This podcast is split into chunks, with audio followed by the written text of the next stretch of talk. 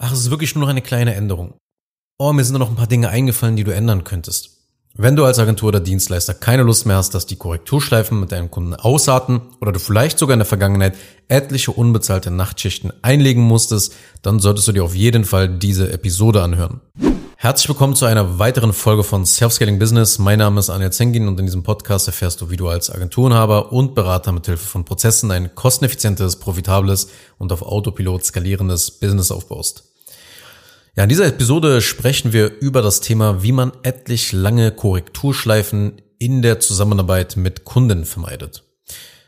Schau, als Agentur oder Berater ist es natürlich wichtig, eine erfolgreiche Zusammenarbeit mit den Kunden zu pflegen. Und eine der größten Herausforderungen dabei ist es eben, diese unnötigen Korrekturen zu vermeiden, die Zeit und Ressourcen sozusagen verschwenden und einfach nur zu Frustration auf beiden Seiten dann eben führen. Und deshalb werden wir in dieser Folge mal darüber sprechen, was man tun kann, um diese unnötigen langen Korrekturschleifen zu vermeiden, ja, um so einfach eine ja, reibungslose Zusammenarbeit mit unseren Kunden zu gewährleisten. Solche Korrektur- und Feedbackschleifen gehören natürlich bei Dienstleistungen zum Alltag dazu. Wenn du beispielsweise eine Agentur hast und regelmäßig Kunden gewinnst, dann gehört es zum Alltag während des Projektes mit deinen Kunden eben diese Arbeitsschritte, die einzelnen Dinge, die ihr da abarbeitet oder die deine Agentur halt für den Kunden abarbeitet, dass du die einzelnen Schritte von deinem Kunden absegnen lässt und ja, gegebenenfalls natürlich auch sein Feedback in die Arbeit hineinfließen lässt. Zum Beispiel sendest du dem Kunden ein Layout erstmal zu, weil du für ihn eine Landingpage erstellen willst, aber bevor du dich jetzt ranmachst und diese Page erstellst, äh, sendest du erstmal ein Layout zu und lässt das Ganze absegnen. Ja, oder du hast eine Werbeanzeige überarbeitet, lässt das Ganze absegnen. Oder eine Automatisierung wird gewartet, weil sich etwas in einer anderen App geändert hat. Ja, das Ganze wird dann auch nochmal abgesprochen mit dem Kunden oder der Werbetext wird angepasst. Je nachdem, was du halt anbietest, entstehen hier meistens aber zwei Szenarien, die ja beide eine effektive Auftragsabwicklung unmöglich machen. Und zwar das erste Szenario ist, die Korrekturschleife artet einfach aus. Das heißt, Kunden reichen etliche Änderungswünsche ein. Und am schlimmsten ist es natürlich, wenn ein Kunde kurz vor dem Ende des Projektes, also bei der Projektabnahme, noch mit irgendwelchen Änderungswünschen daherkommt und ja, damit intern bei euch alles auf den Kopf stellt, weil der Aufwand auf einmal extrem wieder in die Höhe schießt. Das ist das erste Szenario. Das zweite Szenario ist, wenn der Kunde zu langsam ist in der Korrekturschleife. Manchmal gibt es eben Kunden, die sich aus welchen Gründen auch immer nicht melden oder sich sehr viel Zeit mit ihrem Feedback lassen, sodass halt das Projekt nicht zügig ausgeführt werden kann, beziehungsweise nicht zeitnah durch deine Fulfillment Pipeline bearbeitet werden kann. Beide Szenarien halten dein Fulfillment einfach extrem auf und legen es halt in gewisser Weise lahm. Also sowohl wenn die Korrekturschleifen ausarten, als aber auch wenn der Kunde einfach wirklich langsam reagiert, dir langsam und spät Feedback gibt. Weil das ist nicht nur für dich als Anbieter von Nachteil. Klar, als allererstes sinkt natürlich deine Marge. Ja, du könntest dann auch einfach mit, mit der Zeit, die du dann hast, äh, den nächsten Kunden gewinnen oder an deinem Business arbeiten und es so voranbringen.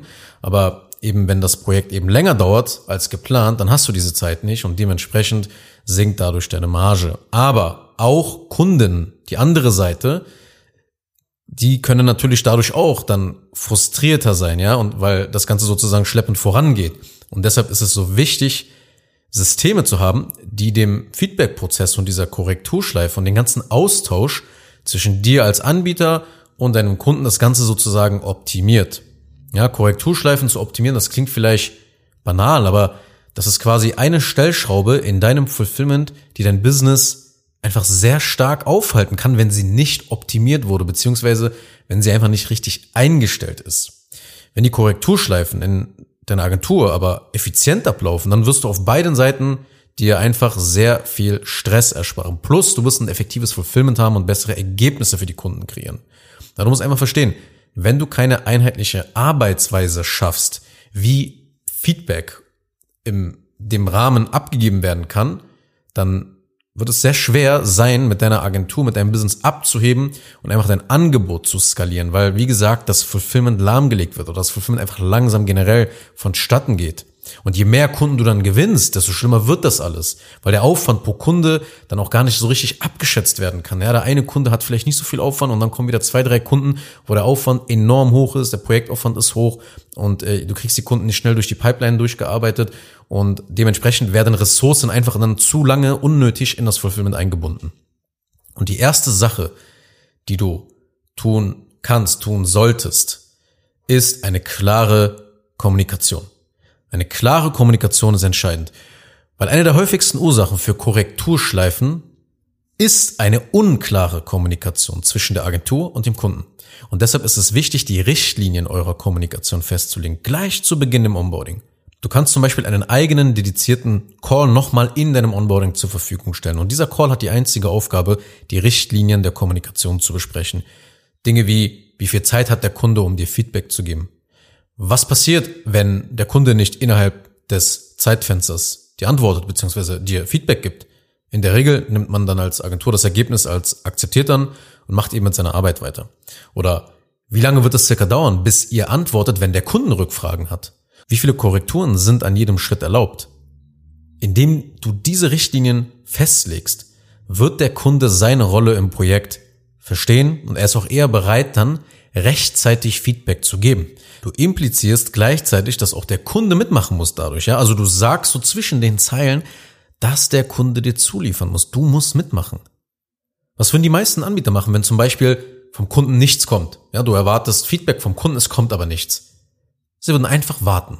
Tage und Wochen lang auf Feedback warten. Sie würden etliche E-Mails erstmal natürlich hinterher senden und immer wieder fragen, und was ist nun? Gefällt es dir so? Soll noch etwas geändert werden? Bitte, bitte, bitte, ich brauche langsam eine Antwort von dir. Aber so tritt kein Premium-Anbieter auf, so tritt kein Experte auf. Du baust also deinen Expertenstatus weiter auf, wenn du klar kommunizierst. Viele digitale Dienstleister, besonders die Kreativen, so im Webdesign oder im Werbetexten, die haben Schwierigkeiten damit. Die haben einfach Schwierigkeiten damit, die Rahmenbedingungen und Spielregeln zu kommunizieren. Ja, sie setzen einfach Änderungswünsche um, um bloß den Kunden nicht zu verärgern oder als unseriös zu gelten. Die Sache ist aber, du musst einfach viel mehr wie ein Unternehmen auftreten und nicht wie ein Bediensteter. Und dabei wird dir auch der nächste Punkt helfen, den ich mir notiert habe, nämlich du musst die Zügel übernehmen. Als Agentur solltest du die Kontrolle über das Projekt übernehmen, um unnötige Korrekturen zu vermeiden. Übernimm immer die Verantwortung, übernimm die Zügel, weil das ist ein Zeichen von Professionalität. Vielleicht denkst du dir, nein, das kann ich nicht machen. Der Kunde hat investiert und der Kunde ist König. Ich muss immer auf sein Feedback hören. Wenn er eine Änderung wünscht, dann muss ich dem Folge leisten. Schau mal, natürlich musst du deinen Job richtig gut und professionell machen. Natürlich musst du auch auf die Wünsche deines Kunden eingehen und ihn auch mal an bestimmten Stellen deiner Dienstleistung beraten. Aber du musst trotzdem immer die Zügel in die Hand nehmen und die Kommunikation zwischen euch kontrollieren. Du musst glasklar die Regeln kommunizieren, wie Feedback im Rahmen eurer Zusammenarbeit abgegeben wird. Und das ist sogar ein Dienst an deinen Kunden. Menschen brauchen immer gewisse Regeln, damit sie halt wissen, wie sie sich in einem bestimmten Kontext zu verhalten haben oder verhalten sollten. Wenn du beispielsweise ein Anbieter bist, der seinen Kunden erlaubt, bis kurz vor der Abnahme irgendwelche Änderungswünsche noch einzureichen, ja, und obwohl sie sogar ausreichend Zeit dafür hatten, Tage und Wochen lang Zeit hatten, dann wirst du letzten Endes immer ein stockendes Fulfillment haben. Die Arbeit mit Kunden, die wird dir immer irgendwie Kopfschmerzen bereiten, früher oder später. Und das wird dich einfach stressen, weil du nie weißt, ob der Kunde mit seinen Änderungswünschen das ganze Projekt jetzt noch kurz vor Schluss auf den Kopf stellen wird. Das ist keine gute Ausgangssituation einfach als Agenturenhaber. Die dritte Sache. Der Kunde hat nicht immer recht. Auf die Bedürfnisse und Wünsche des Kunden zu hören, das ist wichtig und das zeigt, dass du professionell deine Dienstleistung ja ausführst. Aber gleichzeitig bedeutet das nicht, dass der Kunde immer recht hat mit seinem Feedback. Du musst diese Tatsache eben nur auf so eine professionelle Art und Weise kommunizieren wenn du der Ansicht bist, dass der Kunde mit seinem Feedback einfach gerade Blödsinn erzählt. Denn manche Kunden werden Feedback geben, das nicht zu einer Verbesserung der Ergebnisse beitragen wird und das musst du eben empathisch korrekt dem Kunden mitteilen, weil sonst verschlechtert sich das Ergebnis und ihr seid einfach letzten Endes dann beide frustriert. Ja, du bist nicht, du bist nicht zufrieden mit den Ergebnissen, der Kunde ist auch nicht zufrieden mit den Ergebnissen. Akzeptiere aber auf keinen Fall, was der Kunde dir sagt, wenn du der Meinung bist, dass es Nonsens ist, was er sagt. Na, ich habe auch schon mal in der Episode 71 gesagt, dass du als Experte nicht auf Augenhöhe mit deinen Kunden arbeitest. Weil man hat dich ja schließlich gebucht, weil du eine gewisse Expertise und einen Plan in deinem Thema hast. Du hast den Durchblick. Und wenn du schon auch regelmäßig Kunden gewinnst, dann wird dir mit Sicherheit als Experte auch mal aufgefallen sein, dass einige Kunden manchmal wirklich sehr komische Änderungswünsche von sich geben. Wünsche, die basieren auf deiner Expertise und deinen Erfahrungen mit einer sehr hohen Wahrscheinlichkeit nicht zum Erfolg führen werden und dadurch eben die Arbeit nur unnötig erschweren oder sogar verlängern. In diesen Momenten ist es deine Aufgabe als Experte und Dienstleister eben nicht auf Augenhöhe zu kommunizieren und freundlich aber bestimmt zu sagen, dass dies keine gute Idee ist und einfach nicht zum Ergebnis signifikant beitragen wird. Es unnötig ist, das zu machen. Es ist deine Aufgabe, deinem Kunden die Wahrheit zu sagen. Denn du willst Ergebnisse für sie produzieren. Wenn zum Beispiel ein Kunde eine Idee für ein Imagevideo hat und du der Meinung bist, dass solch ein Video, so wie er es gedacht hat in dem Drehbuch, eher seinem Ruf oder seinem Image schaden würde, als dass es hilft, dann musst du das deinem Kunden sagen. Also, als Experte solltest du deine Erfahrung und Expertise einbringen und dem Kunden beratend zur Seite stehen. Und auf diese Weise kann die Anzahl der Korrekturen reduziert werden. Aber immer nur den Mund zu halten und kleine Änderungswünsche anzunehmen, die sich dann zu großen Aufgaben entwickeln, das ist in Wahrheit unprofessionelles Arbeiten. Und gleichzeitig gehört es natürlich auch dazu, Fehler einzugestehen, wenn du sie gemacht hast. Steh zu den Fehlern. Als Dienstleister ist man niemals komplett fehlerfrei. Wenn du Fehler machst, dann steh dazu. Ja, geh nicht groß in die Details des Fehlers rein. Erklär dich dann nicht zu lang. Sprich einfach schnell darüber, wie du das Ganze lösen wirst. Okay, das ist der beste Weg ja, wenn du mal einen Fehler gemacht hast. Die nächste Sache sind die richtigen Tools zu verwenden. Tools sind zwar nicht das Entscheidende, aber wenn man die richtigen Tools verwendet, dann macht das schon einen großen Unterschied, besonders wenn man eben diese Feedback-Schleifen optimieren will, damit das nicht ausartet. Mit den richtigen Tools kannst du Korrekturen reduzieren und eben diese ganzen ewigen Ping-Pong-Nachrichten eliminieren. Weil ich erlebe es immer wieder, dass sich Agenturen und Berater so gar keine Gedanken darüber machen, welche Tools sie verwenden und wie sie diese Apps dann einrichten sollen, um sich effektiv mit ihren Kunden auszutauschen.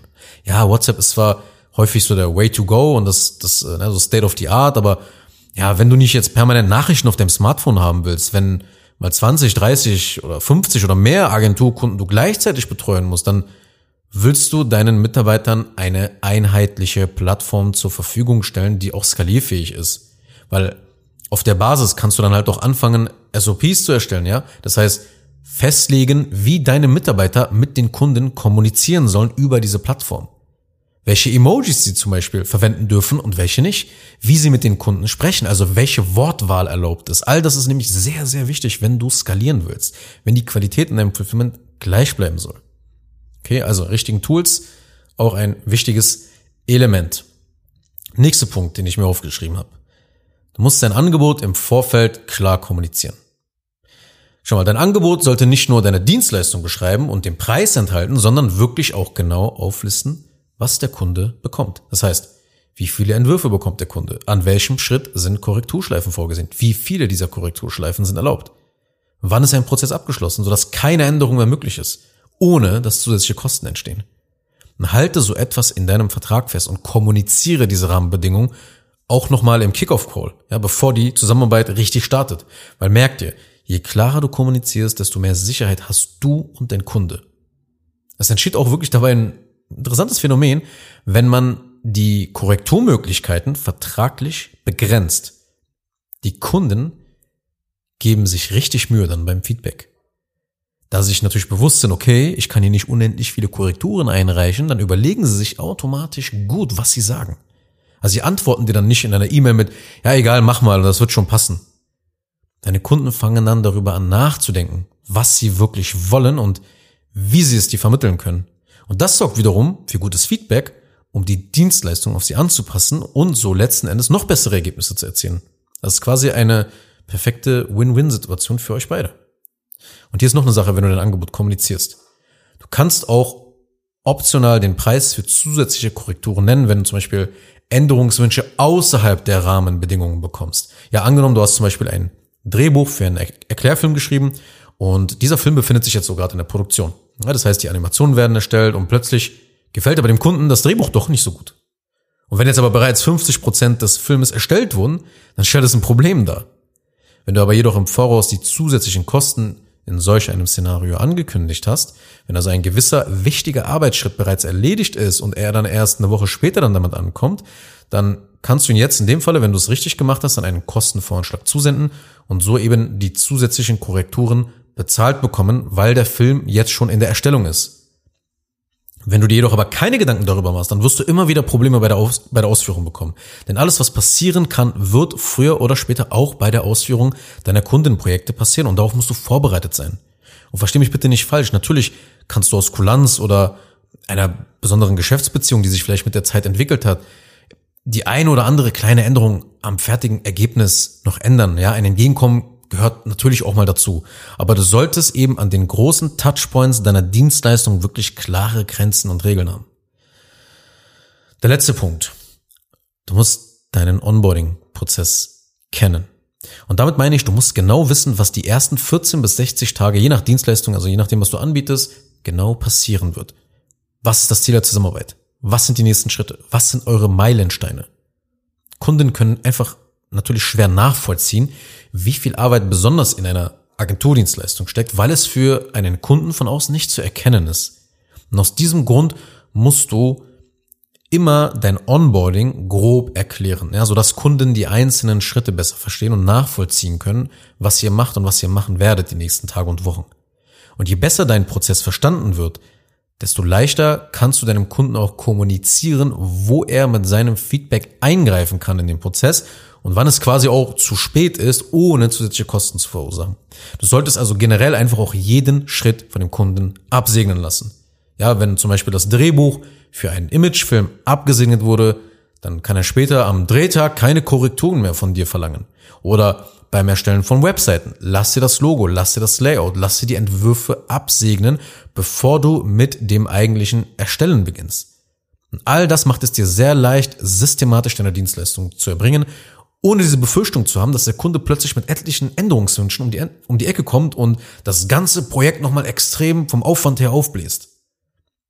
Wenn du als Agentur und Dienstleister solche unnötigen Korrekturen mit Kunden vermeiden möchtest, ja, um deine Auftragsabwicklung effektiv zu halten, dann solltest du diese Tipps befolgen, die ich dir in dieser Episode verraten habe, die ich mit dir besprochen habe. Und wenn du wissen möchtest, wie du all das in ein fertiges Betriebssystem integrieren und das Onboarding fast wie auf Autopilot durchführen kannst, dann klicke auf den Link in den Show Notes und melde dich für ein kostenloses Erstgespräch an, weil auf diese Weise können wir gemeinsam prüfen, ob Onboarding dir helfen kann, mehr Kunden zu gewinnen und mehr Umsatz zu generieren, ohne dass die Qualität darunter leidet oder den Fulfillment irgendwie aufgrund der dieser Episode behandelten Probleme zusammenbricht. Kurz noch eine Sache zum Schluss. Wenn dir diese Podcast-Episode gefallen hat, dann tu bitte Folgendes. Abonniere diese Show, wenn du das noch nicht getan hast, sodass du keine weitere Folge mehr verpasst. Wenn du jemanden kennst, für den diese Inhalte spannend sein könnten, dann empfehle doch bitte auch meinen Podcast weiter. Und über eine 5-Sterne-Bewertung dieser Folge auf Apple Podcasts oder auf Spotify würde ich mich natürlich auch sehr freuen. Falls du wissen willst, ob du für eine Zusammenarbeit mit mir geeignet bist, dann besuche jetzt zengin-digital.de und buche ein kostenloses Erstgespräch.